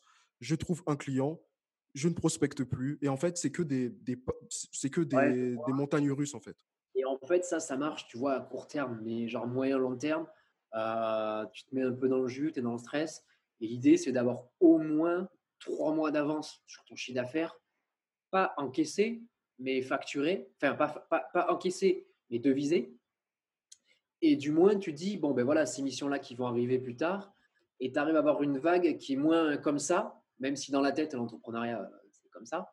Mais au niveau du chiffre d'affaires, si au moins tu arrives à être comme ça, c'est mieux. Euh, et, moi, avant, je pensais au mois. Tu vois, il y a des mois, je gère beaucoup moins de chiffre d'affaires que d'autres. Pourtant, j'ai encaissé tout autant parce que c'est des trucs d'avant que j'ai fini, c'est des trucs d'après parce que je prends des acomptes. Mais ce mois-ci, euh, j'ai pas forcément trouvé de nouveaux clients parce qu'on est en train de finaliser la chose. Et je n'arrive. Et en fait, il faut arriver à trouver un flux et ça, c'est le, euh, c'est le plus complexe. Mais le truc, c'est qu'en prospectant un peu tous les jours, euh, voilà, moi, des fois, il y a des clients, enfin, des fois, tu le vois, hein, ils signent en mois, deux mois, des fois six mois après. Et, et quand tu as ta vague de tous les mecs que tu as préparés il y a six mois, tu les amènes maintenant, ça te fait un flow continu. Et puis, si le mec, il y a six mois, tu lui as dit, ben, moi, je t'ai fait un devis il y a six mois, tu viens maintenant. Si tu es pressé, désolé, gars, c'est pas ma faute. Moi, j'ai eu d'autres choses entre temps. Donc, il va falloir t'attendre 15 jours, 3 semaines, un mois. Généralement, c'est rare. Généralement, euh, tu fais le tournage vite. Comme ça, voilà, après, tu, tu dis au gars, on a fait la première partie. Et après, le parti montage et tout, tu peux le faire un peu attendre en fonction. Ça dépend. Ça dépend de, l'objectif. Mais si ce n'est pas une vidéo urgente, moi, je travaille avec des entreprises, euh, comme je disais, qui sont en croissance. Donc, généralement, quand tu fais de la vidéo d'entreprise, on n'est pas sur un besoin urgent. Euh, par contre, quelqu'un qui vient, par exemple, pour des capsules vidéo, euh, pour une interview client, des choses comme ça, peut-être que c'est différent. Mais il y a des missions où, voilà, techniquement, ils n'ont pas besoin de la vidéo pour développer leur chiffre d'affaires. Ils savent que ça va développer leur chiffre d'affaires, mais c'est plus un investissement moyen-long terme. Quelqu'un qui va t'acheter, je sais pas, des, Facebook Ads, Google Ads, etc., à la fin du mois, il veut que ça tombe. Quoi. Donc, nous, on a quand même une relation, je trouve, différente. Et c'est un avantage et un inconvénient parce que c'est aussi différent dans la vente et dans le ciblage. C'est-à-dire qu'on ne se vend pas pareil que en termes de retour investissement. C'est-à-dire que si le gars t'achète une vidéo à 1000 euros, euh, il va, lui, va vouloir récupérer ses 1000 euros, mais c'est plus difficile à lui expliquer qu'il va les récupérer. Et c'est pour ça que moi, je les sensibilise aussi sur ce côté communication, marketing et vente pour que euh, voilà, ils puissent les récupérer. Quoi. Hyper intéressant. Hyper intéressant. Super. Super, super intéressant tout ça. En tout cas, je trouve qu'il y a beaucoup d'informations. Tu as donné, tu as, été hyper généreux. Peut-être un peu trop. je te laisse euh, les invités. Tu as, été hyper généreux. Je pense qu'il y a beaucoup d'informations. Je pense que c'est un, un, épisode à écouter, euh, à écouter en, écrivant. J'ai encore, euh, encore quelques questions. En off, on avait parlé d'un sujet qui m'a beaucoup intéressé. C'était sur la trésor, la trésorerie. Euh, et, j'aimerais bien avoir ta vision par rapport à ça. En plus, tu as dit au début de, de l'épisode que ta, que ta copine est, est comptable. Donc, qu'est-ce que ça t'apporte dans ton, dans ton activité? Alors, cette partie-là, elle est ultra intéressante et c'est peut-être la moins intéressante au début. Euh, nous, quand on est vidéaste, au début, on se dit bon, ben, on fait ça pourquoi? Généralement, 90% du gars pour créer. faire des projets, voilà, pour envoyer des idées, etc. Sauf que ça, en fait, c'est très très court terme. Et à un moment donné, il faut envoyer la partie, voilà, il faut envoyer les chiffres, quoi. Il faut envoyer le Excel. si ça rentre, ça marche. Si ça rentre pas, ça marche pas le projet, quoi. Donc du coup, il n'y a pas de ça marche, ça marche pas. S'il n'y a pas, il n'y a pas. Donc du coup, les chiffres, je pense qu'au début, on les évite parce que c'est très agressif. Euh, tu regardes, je sais pas, ton chiffre d'affaires janvier, février, mars, je sais pas si tu vois 0, 0 et 100, tu dis putain, euh, ça tombe pas quoi. Et pareil, je sais pas, tu as eu plein de missions, as eu, non pas plein de missions, mais tu as eu des missions, mais tu n'as pas été assez payé, ou alors tu as dû investir dans du matos, du coup c'est pas rentable, etc. Ou le gars t'a fait un truc gratuit pour démarrer. Du coup, moi au début, j'étais vraiment comme ça. Euh, mais comme beaucoup, je pense que là, on a, il y a des grands sujets dans l'entrepreneuriat. La partie tarification en est un. Et on pourra en parler pendant des années, je pense. Ce sera un sujet qui marchera toujours. Et moi, j'étais comme ça. Et en fait, ma copine est comptable. Donc, du coup, elle m'a dit, euh, quand j'étais encore, quand j'avais encore Pôle emploi, elle me, elle me saoulait pas trop. Quoi. Elle était en mode, bon, elle savait que ça tombait, euh, dans tous les cas, il y a Pôle emploi, etc. Et après, elle m'a dit, bah, écoute, euh, tu n'as plus Pôle emploi. Donc maintenant, tu sais pas trop si tu vas être salarié ou tu veux monter ta boîte. Tu as un an pour euh, faire ton chiffre d'affaires. Voilà. Du coup, ben, je me suis dit, OK, bon, ben, déjà, on a un objectif, c'est bien.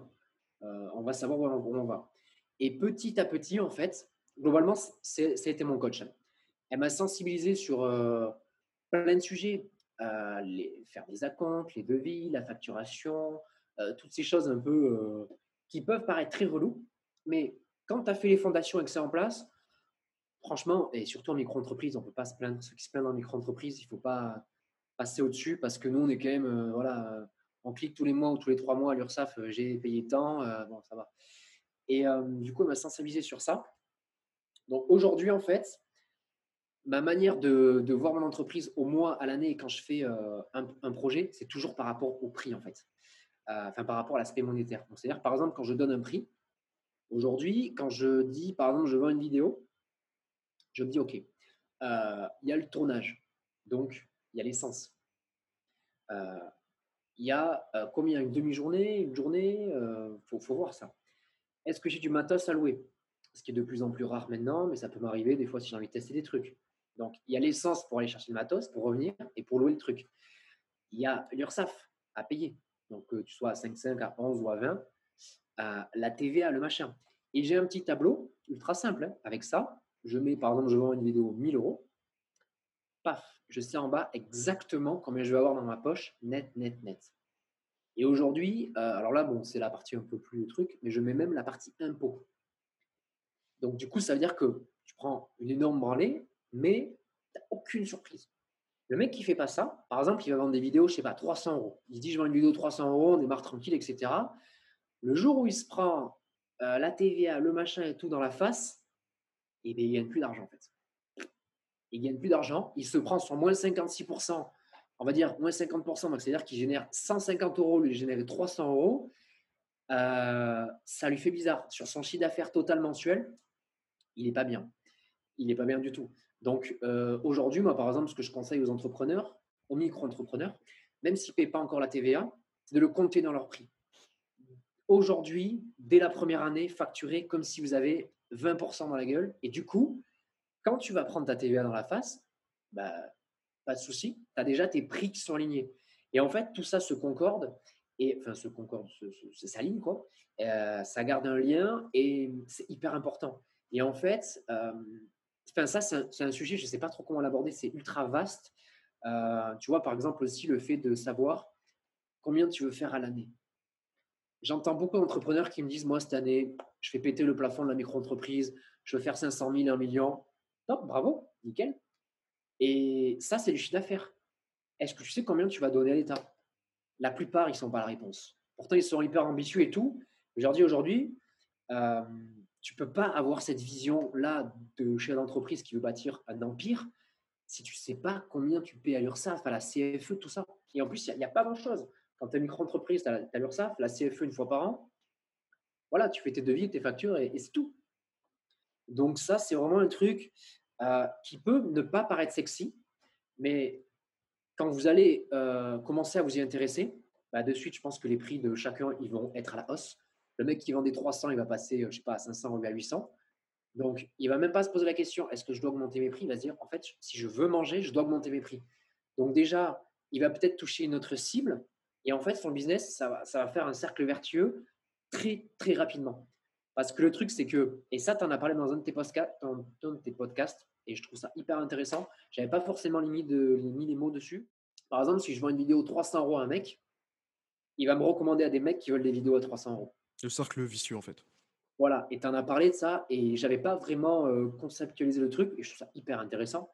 Et, j'étais tombé dans ce truc-là d'ailleurs, parce que je me disais, putain, mais mes vidéos, j'arrive pas à les vendre plus cher.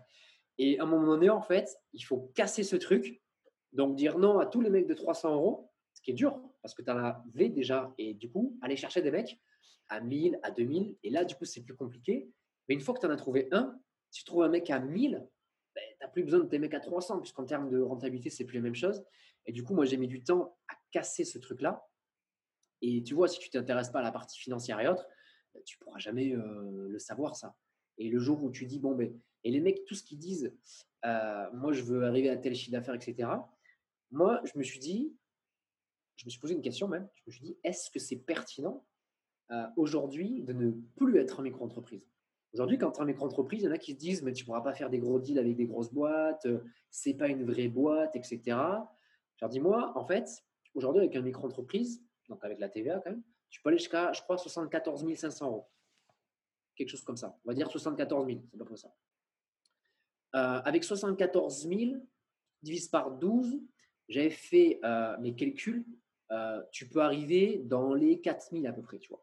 après, ça peut dépendre de, de, tes charges, machin, etc. Mais aujourd'hui, si tu veux faire un business lifestyle en France, même si tu habites à Paris, je pense qu'avec une somme comme ça en étant gestionnaire, si tu veux un business lifestyle, bien sûr, tu peux arriver à faire des belles choses. Et ça, c'est une vision que je n'avais pas avant. Je me suis dit, on démarre en micro-entreprise et après, on va faire un statut au réel pour avoir une vraie boîte, une vraie entreprise avec des salariés, etc. Mais en fait, un, rien ne nous y oblige. Et deux, ça répond pas du tout à mes objectifs, en fait. Moi, aujourd'hui, ce que je veux, c'est euh, ce fameux business lifestyle. Donc, en étant micro-entreprise, je peux l'avoir. Et il y a la partie comptabilité aussi, c'est-à-dire que si tu es au réel, donc euh, en statut autre que micro-entreprise, bah, il faut payer le, comptable tous les mois. Tu as d'autres choses à payer, etc. Et ce n'est pas la même chose. Donc, avoir ça aussi. Donc, tout le monde démarre en micro-entreprise.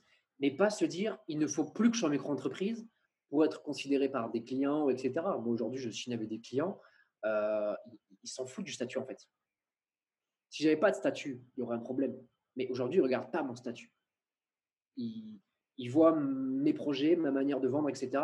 Et si un jour ça bloque, ça sera peut-être le cas avec une boîte, si je ne suis pas choisi par une grosse boîte parce que je suis en micro-entreprise, c'est peut-être parce que c'est une boîte qui a besoin, par exemple, d'une équipe derrière. Euh, je ne sais pas s'ils veulent faire euh, je sais pas, une vidéo d'entreprise, vraiment un gros volume, avec euh, créer des studios, etc., qui font vraiment une équipe. Ils vont pas me choisir parce que moi, en fait, ce que je vais leur dire, c'est que les gars, je vais vous faire un devis. Et derrière, en fait, il va y avoir plein de gars avec d'autres devis. Et voilà, donc passer par une agence, c'est beaucoup plus simple. Et je pense qu'il va payer la même chose, peut-être un peu plus cher, mais voilà. Donc je pense que c'est ce genre de contrat que je ne peux pas avoir, mais dont je n'ai pas forcément besoin. Euh, voilà, si, aujourd'hui une équipe m'appelle pour travailler sur un projet comme ça, ça m'intéresse parce que ça doit être hyper enrichissant de travailler avec euh, voilà, toute la partie technique. Mais aujourd'hui, moi, dans mon style de business, ça fonctionne. Hyper, intéressant. Mmh. Très, très vaste mais globalement, pour résumer, posez sur un tableau Excel, intéressez-vous à ça, même avec des choses simples. Combien vous voulez gagner par mois Combien vous voulez gagner par an Et déjà, rien que ça, hmm. c'est pas mal. C'est une erreur en fait que j'ai fait pendant tellement longtemps, vraiment tellement longtemps. Et du coup, j'acceptais des petits projets en fait. J'acceptais des projets qui ne me correspondaient même pas.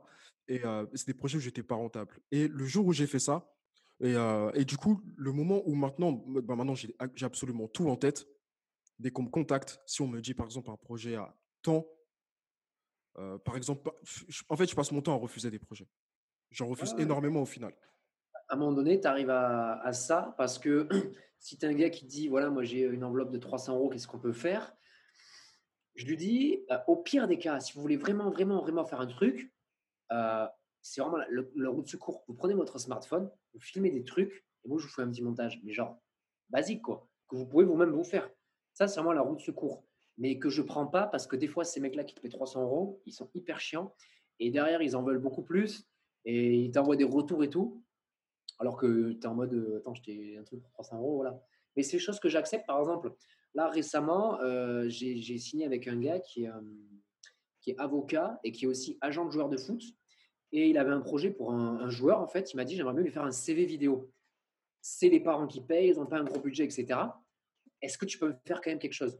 Je le connais, je l'apprécie et tout. Je lui dis, bah, écoute, parce que c'est lui, je vais, faire un truc. Et en fait, ce projet m'intéressait. Je, je m'y suis retrouvé parce qu'en fait, il m'a envoyé les rushs.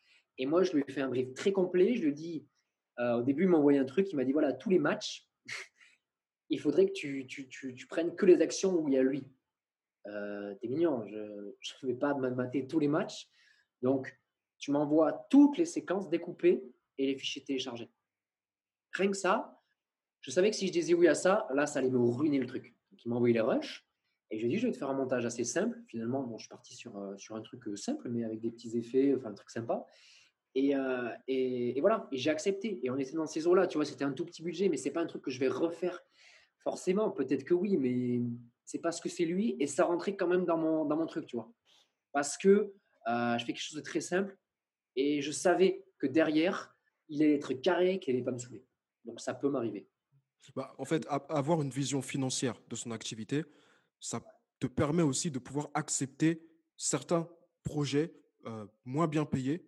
Mais vu que tu as une vision, tu sais que, OK, là, je peux le faire, je le place de cette manière-là. Et donc, du coup, c'est aussi une, manière de pouvoir, de pouvoir euh, exprimer sa créativité à terme, en fait. Exactement. Et moi aussi, tu vois, il y avait le, débat un peu, est-ce qu'on doit faire des choses gratuitement ou pas? Euh, C'est pas forcément la question là. Moi, je suis pas contre, surtout au début. Et l'idée, c'est que des fois, ces petits projets, en fait, moi, je pars du principe que une personne, en fait, peut t'amener peut plein de clients. Il y a certaines personnes qui ont plus de potentiels clients. Par exemple, je travaille avec un entrepreneur qui a énormément de réseaux et qui travaille avec d'autres personnes qui sont dans ta cible. Il peut t'apporter beaucoup de clients. L'idée, c'est que, par exemple, si on te dit, voilà, moi j'ai une petite enveloppe, est-ce que tu peux m'aider euh, Tu sais que cette personne, tu as un bon relationnel avec elle déjà, et tu sais qu'elle a un gros réseau qu'elle peut t'apporter d'autres choses. Peut-être pas, mais c'est un parti pris tu acceptes son projet en guise de prospection, en fait. C'est-à-dire que le projet ne va pas forcément beaucoup te rapporter sur le moment. Tu vas faire un projet, peut-être tu vas à peine t'équilibrer ou tu vas gagner 100 ou 200 euros. Mais cette personne, elle va peut-être te recommander. Et du coup, tu vas rentrer dans, un, son réseau à elle. Et là, en fait, tu pourras retrouver tes clients. Et il y a des personnes comme ça qui te demandent un petit travail, qui ont un gros réseau et euh, qui te permet d'avoir un autre réseau. Donc, du coup, tu as le réseau de ce client, de ce client, de ce client. Et quand tu as 10 réseaux différents, enfin une dizaine de réseaux différents, ben, tu peux commencer à, marcher au bouche-oreille, à moins prospecter, même si je recommande toujours de prospecter. Même si tu refuses des, contrats, ben, tu prospectes quand même, tu échanges. Et du coup, l'idée, c'est ça, c'est d'avoir plusieurs cercles. Parce qu'il y a des clients, en fait, qui se connaissent. Donc, du coup, tu es dans le, dans le même réseau. Donc, euh, trois clients, euh, ils vont te recommander les mêmes personnes. Donc, ça ne marche pas. Il y a des clients qui sont dans des boucles complètement opposées et qui vont t'amener vers d'autres trucs. Et moi, c'est ce que je fais des fois. C'est assez rare, mais je le vois comme une espèce de prospection payée. Tu vois, tu vois ce que je veux dire? Hmm. Donc ça, je recommande à fond.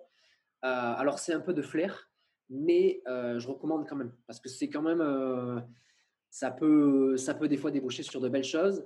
La seule règle, c'est de pas, c'est d'être rentable, au moins.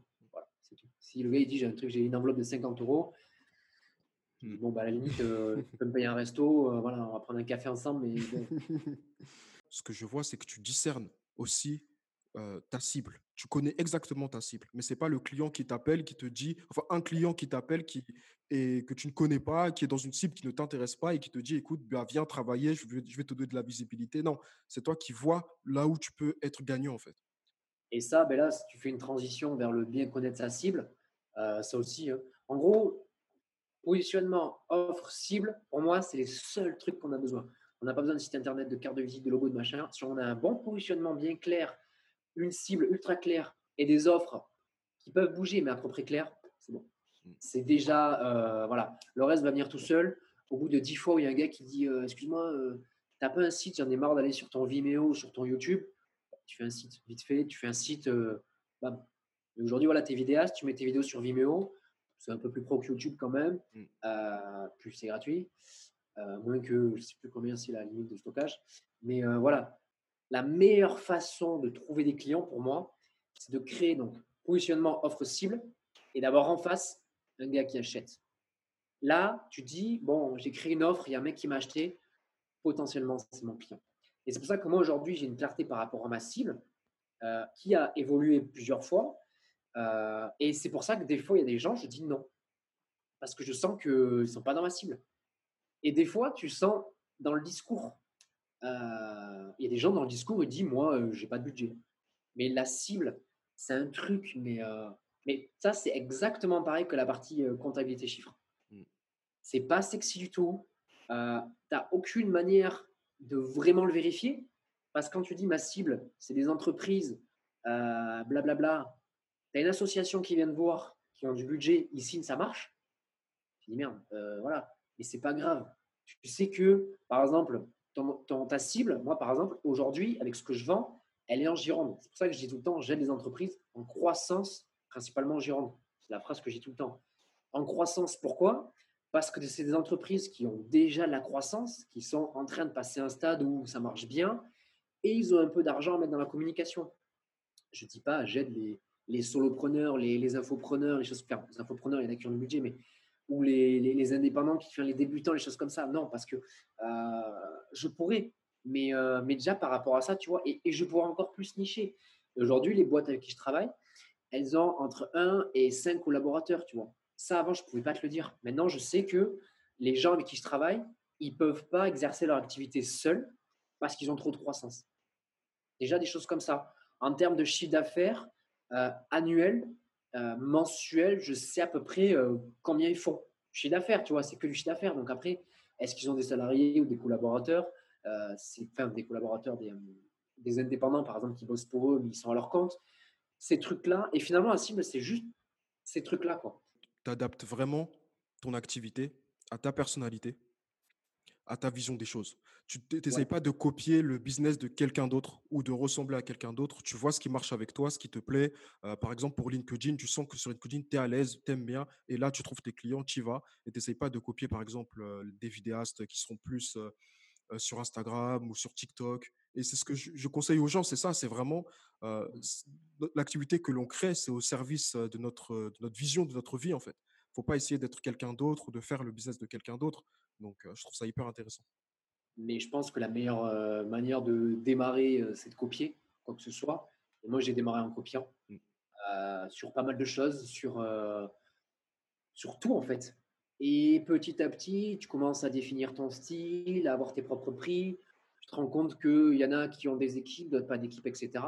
Mais aujourd'hui, ouais, on peut arriver. En fait, je pense que, tu vois, l'entrepreneur, c'est comme, euh, tu vois, c'est comme un bébé. Petit à petit, il regarde un peu, il observe ce que font ses parents, machin et tout. Et là, moi, disons, je pense que mon entreprise, euh, on va dire que je suis sorti de l'adolescence, tu vois.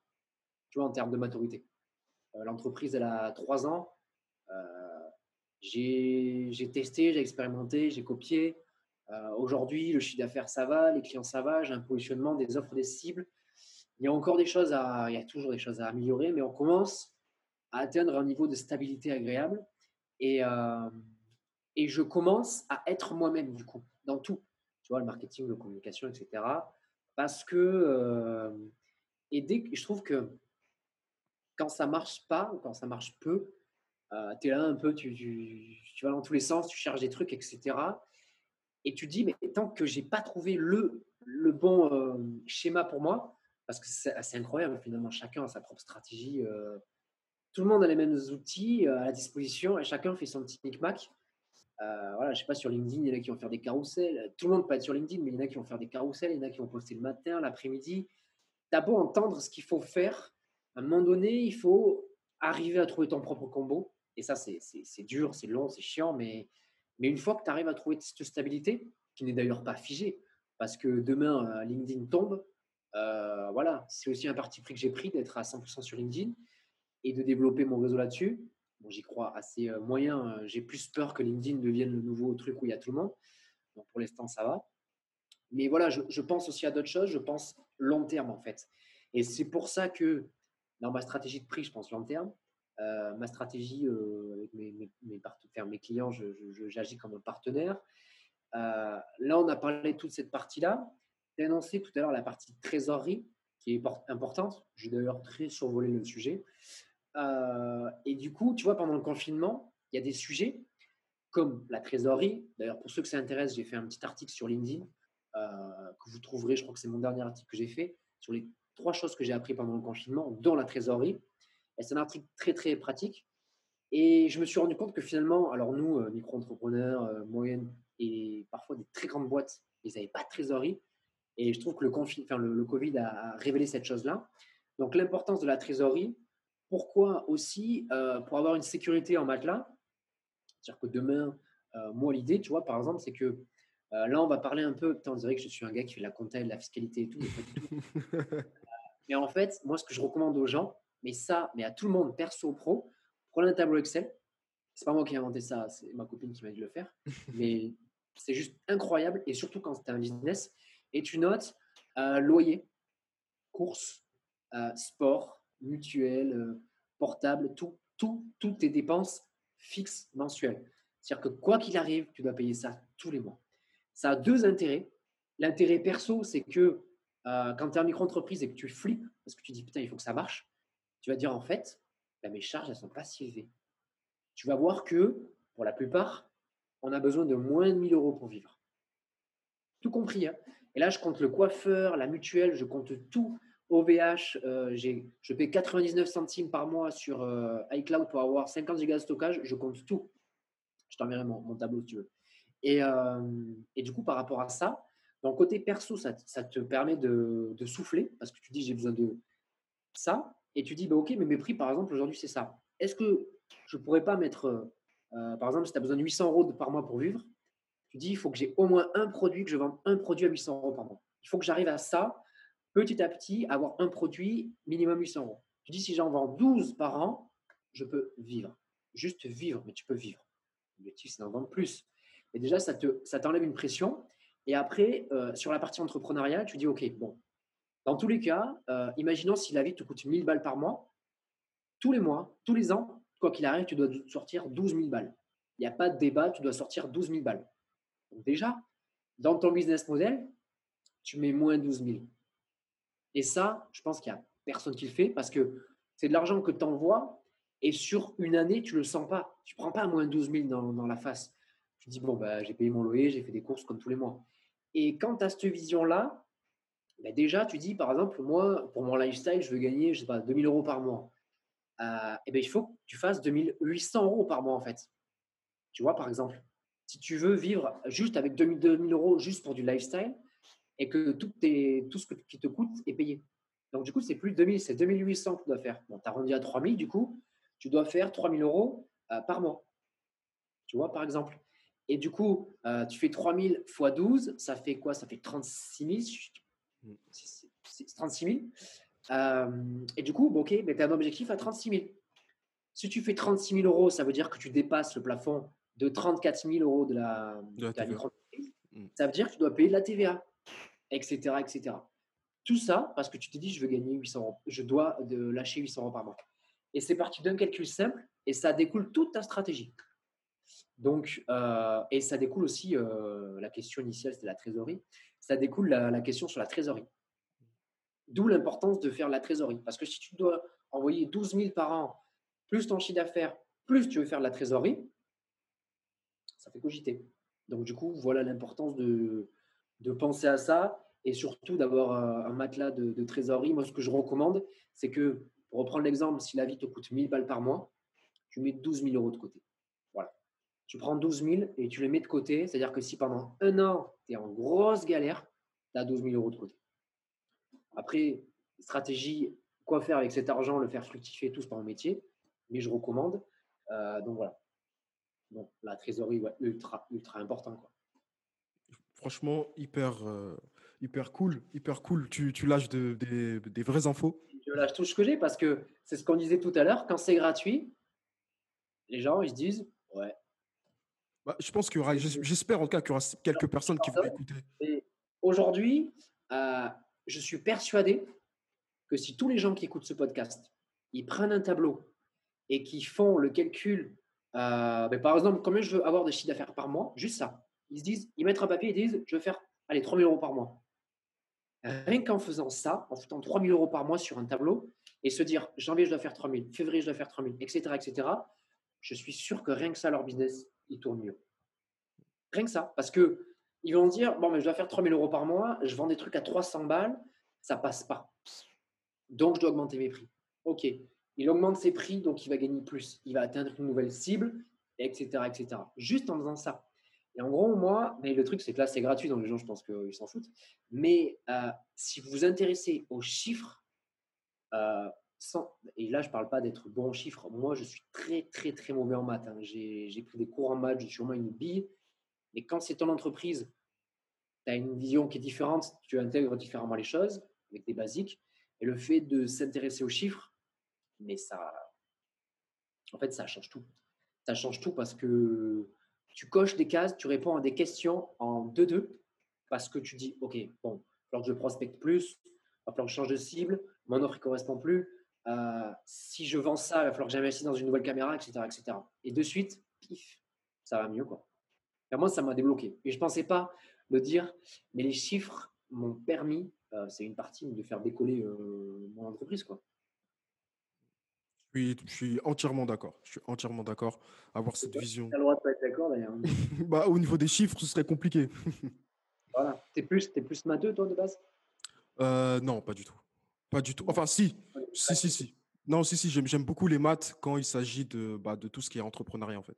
Là, j'aime beaucoup les maths. Je, suis dur à énormément calculer les choses, essayer de comprendre. Tu es pareil que moi. Voilà. Si on dit euh, théorème de Pythagore et tout, tu comprends rien. Et si on te dit OK, il faut lancer tel produit, me faire un Excel et tout. Fais OK, hein, bam, voilà, voilà, exactement. C'est pareil. Des maths euh, pratico-pratiques sur euh, le côté entrepreneurial. Là, je. C'est ça. c'est ça, c'est ça. Donc, et j'ai euh, une dernière question, c'est, et je pense que tu as, as, un peu répondu à, à ça dans, durant, durant l'épisode, mais quelle est ta vision dans un an, par exemple, de ton entreprise? Ouais, alors c'est marrant. J'ai appelé quelqu'un hier, un partenaire sur, euh, enfin un gars que j'ai parlé sur LinkedIn, et il m'a posé la même question.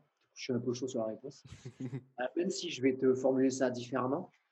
Globalement, comme on a échangé tout à l'heure, en fait, moi j'ai créé un business lifestyle. Donc je ne veux pas créer un empire. Donc déjà, en termes de chiffre d'affaires, etc., c'est plus rapide à atteindre. Si, je te dis, moi je veux atteindre 100 000, 1 million, il y, a, y, a de la marge. Quoi. Mais, mais par rapport à ce que je veux atteindre, on est quand même très très proche de ce que je veux atteindre. Donc, du coup, dans un an, globalement, ce que je vois, euh, c'est quasiment la même chose en fait. Euh, en termes de l'équilibre vie perso, vie pro, la même chose. Par contre, si je peux être meilleur au golf, ça m'irait bien parce qu'il y a du boulot là-dessus. mais le côté pro, non, en fait, verrouiller des crans, tu vois. En termes de stabilité, toucher les plus gros clients, et l'idée, c'est d'avoir de moins en moins de clients avec de plus en plus de gros budgets. ce n'est pas forcément un objectif long terme, c'est plutôt un objectif euh, long terme parce que c'est déjà en cours. Donc ça, c'est quelque chose que je vais mettre en place. Et après, euh, il y a un truc que j'ai toujours du mal à faire. Je ne suis jamais focus dessus. Mais ça, je pense que ça vient avec le temps. C'est une sorte de maturité qui vient. C'est avoir un branding beaucoup plus fort. Euh, ça, c'est quelque chose que j'essaie de travailler petit à petit. J'en ai pas fait une priorité. Peut-être que je devrais mais avoir un branding euh, en termes de, couleurs, de phrases, d'accroches, de présentation euh, qui marque un peu plus les esprits. Donc ça, c'est en cours. Sur cette partie-là, j'y travaille et tu vois déjà le fait d'être sur LinkedIn, de créer plus de contenu, de parler avec des gens, ça se fait. Là, je suis en train de, de, repenser à mon site, euh, qui n'est pas du tout une priorité. Ça fait très longtemps que je dois le refaire. Je suis en train de réfléchir sur papier comment je pourrais faire pour avoir un site qui matche plus avec qui je suis. Euh, donc voilà, après, euh, pas forcément d'équipe. Pour l'instant, je suis bien solo, même s'il m'arrive de collaborer avec des gens sur des, euh, projets. Et, et ça, c'est un truc que j'aime. C'est-à-dire que des fois, il y a le côté, donc je chapeaute un projet, je suis en mode chef de projet, je fais la partie vidéo et je bossais avec une partenaire sur le côté genre social media, des choses comme ça. Donc ça, c'est quelque chose que j'aime bien parce que souvent, c'est des plus grosses enveloppes. Je travaille avec des personnes que j'aime bien et du coup, euh, ouais, peut-être euh, quelque chose comme ça. Donc voilà, et après en termes de, chiffre d'affaires, non, là, pour être transparent, tu vois, cette année, je suis encore au micro. Et en fait, j'ai un faux problème. Euh, c'est qu'en fait, je ne veux pas dépasser le plafond cette année et je pense que ça va être très compliqué. Le plafond pour payer la TVA, donc le plafond qui est à 34 500. Et je suis un peu embêté parce que je ne pensais pas, mais en fait, je crois que je vais le. Enfin, je crois, c'est même sûr, je vais le dépasser. Je ne voulais pas le dépasser. Pourquoi? Parce qu'en fait, je suis allé voir ma courtière et elle m'a dit cette année, tu ne dépasses pas le plafond. Tu es vraiment comme ça. L'an prochain, tu es encore en micro, mais tu n'as pas la TVA. Pourquoi? Parce que comme tu sais, c'est qu'une fois que tu déplaces le plafond une seule fois, après, tu as la TVA. Et il m'a dit, cette année, fais l'effort. Et c'est dur parce que, tu sais, quand ça commence à marcher, que tu dois un truc, donc je pense que je vais signer des trucs, mais je vais étaler les paiements, que je fasse signer des trucs ou autre. Et l'an prochain, du coup, je resterai en micro. Et je pense que la micro, je vais le. Je prendrai ma décision l'an prochain. Mais je pense que je vais rester en micro euh, un bon petit moment. Euh, et du coup, donc l'an prochain, reste en micro et acheter mon premier, euh, mon premier appart. Donc là, l'idée, c'est d'acheter un, un studio à Pau. Donc, commencer à préparer ma retraite donc, via l'immobilier. Et là, ce ne serait pas pour avoir du, gros cash flow et autres. Ce serait pour, pour avoir le côté patrimoine. Et ça, c'est l'objectif de l'année prochaine. Quoi. Normalement, c'est janvier 2021 que j'attaque. Donc voilà, ça, c'est un peu l'objectif, tu vois, dans un an. Euh, voilà, l'entreprise qui est plus solide, euh, commencer à avoir un ou deux biens dans l'immobilier euh, pour sécuriser tout ça. Voilà à peu près dans le désordre ma, ma vision à un an. Quoi. Il y a quelque chose qui m'a intéressé, enfin tout m'a intéressé, mais il y a un point en particulier que je trouve hyper intéressant parce que je, je crois que c'est la première fois que je l'entends. Tu comptes acheter un bien immobilier en micro-entreprise Ouais, c'est totalement possible. tu peux m'en dire un peu plus? Impossible. Alors, je ne suis pas courtier, euh, je ne suis pas banquier, mais euh, c'est possible. Et je suis pas non plus. Alors là, je suis en rentre, euh, je sors ma casquette, je suis pas du tout un expert de l'immobilier, mais c'est possible. Pour te donner l'exemple de ma, de ma courtière, elle a acheté son bien, elle était en micro. La première année où elle a eu sa micro, elle a, elle, a, elle a, acheté son bien. Wow. Normalement, alors là, c'est en diagonale. Je connais pas, elle me l'a dit. Donc après, je connais pas la situation de son mari. Euh, je ne connais pas sa situation, je ne connais pas son chiffre d'affaires, je ne connais pas tout ça. C'est possible. Généralement, je ne sais pas si tu connais un peu l'histoire, mais généralement, il faut, donc, quand tu es en micro-entreprise, il faut vraiment montrer pas de blanche. Quoi. Il faut vraiment être solide. Généralement, il faut trois années de bilan, avec euh, voilà, trois années avec trois beaux bilans. Euh, arriver avec un apport, donc un apport en fonction de, ta, de ton bien. voilà, moi, moi, je pars sur un bien, je pars tranquille, tu vois, le premier sera à 100 000 euros. 100 000 euros, pas 5 000, 100 000 euros. Donc, Amélie, il faut que tu arrives au moins avec 10% en apport, donc 10 000 euros. Et euh, elle m'a dit, c'est possible, c'est faisable. Elle m'a dit, après, on verra. Euh, sachant que moi, j'ai monté ma boîte en 2018. Mais je l'ai monté fin 2018, donc ça a fait genre 2018, euh, j'ai fait trois mois d'activité, donc j'ai quasiment rien fait. 2019, je suis parti à Dublin, euh, 3-4 mois, plus, voilà, c'était l'année expérimentale, j'ai fait autre chiffre d'affaires, plus Pôle emploi. Et 2019, j'ai déjà dit, non, 2010, 2020. 2020, là, c'est un peu l'année PI, en fait, l'année de référence, comme ils disent, euh, où euh, voilà, tu es, à 100% à ton compte, tu fais ton truc. Donc, elle m'a dit c'est possible et on verra. Mais après, ça dépend de pas mal de critères. Mais si tu as avec trois bilans, trois beaux bilans, un apport et un projet qui tient la route, oui, c'est possible. Et il a, pas de. Et là, je suis, attention, hein, quand je dis ça, je ne dis pas que tous les euh, micros peuvent investir en immobilier. Euh, voilà, mais, mais plus ton entreprise est solide en micro, euh, voilà, moi je lui dis, elle me dit si demain tu viens me voir, je pas, pour acheter un, bien euh, à 400 000, à 500 000, on, va, te regarder différemment. Là, c'est pour un investissement à 100 000 euros. voilà, donc c'est différent. Elle m'a dit, tu es jeune. Il y, y, a différents critères qu'elle m'a dit font que c'est possible. Super cool. après, voilà, c'est-à-dire que moi, le message que je veux passer là, c'est euh, au lieu de vous dire euh, merde, c'est pas possible ou quand est-ce que je pourrais le faire, développez vos boîtes à fond. Et si vous arrivez avec des belles boîtes en bonne santé, bah déjà, il y a un apport. Euh, voilà. Mais, mais si vous allez d'abord la, la, banque la première année, que ça marche pas trop et que vous n'avez pas d'apport, vous y aller. Pour aller voir un courtier, c'est gratuit, mais il va vous recevoir. Quoi. Donc, donc ouais, c'est possible. Super cool. Bah, il y a beaucoup d'informations. En tout cas, moi, j'encourage tous ceux qui, euh, qui vont écouter cet épisode à vraiment prendre une feuille, le noter et même, je pense même à le réécouter. Il y a vraiment beaucoup d'informations. Il y a beaucoup de sujets dont tu as parlé que je vais que j'avais prévu de parler ensuite dans d'autres épisodes. c'est vraiment des sujets qui sont un peu mal perçus, euh, qui ont l'air un peu compliqués pour certains, un peu flous. Et, donc, je pense que c'est, bien d'en parler pour que les personnes puissent se rendre compte un peu de cet aspect euh, business, stratégie euh, qui, qui, qui, est très important. Comme je le, je le dis dans l'épisode, dans un épisode, c'est la colonne vertébrale pour que, pour que, pour qu'un vidéaste puisse en, puisse en vivre en fait. C'est vraiment la colonne vertébrale, c'est hyper important. Et c'est comme ça que on peut aussi ensuite pouvoir vraiment développer notre créativité, développer. euh, par exemple, moi, mon, un, de mes buts, c'est vraiment d'être dans la réalisation de euh, courts-métrages, de films. Pour arriver à ce, à ce niveau-là, faut, c'est, c'est, euh, c'est important pour moi d'avoir une boîte en bonne santé. Sinon, c'est impossible. En ayant une en bonne santé, je peux réinvestir de l'argent dans des projets comme je fais actuellement, dans des courts-métrages. Donc, euh, donc voilà. Et c'est ce que tu dis, c'est que par rapport à ton objectif, c'est-à-dire que euh, plus euh, ça marche au niveau du chiffre d'affaires, c'est-à-dire que moins tu as de clients, plus tu as de gros budget, plus on est, bon après ça dépend du projet, mais tu vas avoir de temps pour, alors je sais pas toi si tu veux monter un business lifestyle ou un business empire, mais moi l'idée tu vois c'est quand tu as moins de clients et que tu as des plus grosses enveloppes, tu as plus de temps après pour, euh, pour faire du sport, faire tes trucs. Donc, pour l'aspect réalisation, si tu veux monter un court métrage en mode, tu sais que c'est un court métrage un peu à blanc, euh, perso, qui n'est pas payé ou autre, mais que tu veux te faire un book, tu as du temps pour ça. Donc c'est aussi, euh, voilà, mais l'aspect, l'aspect financier, après ça dépend des gens, comment ils abordent, leurs priorités, leur situation, etc.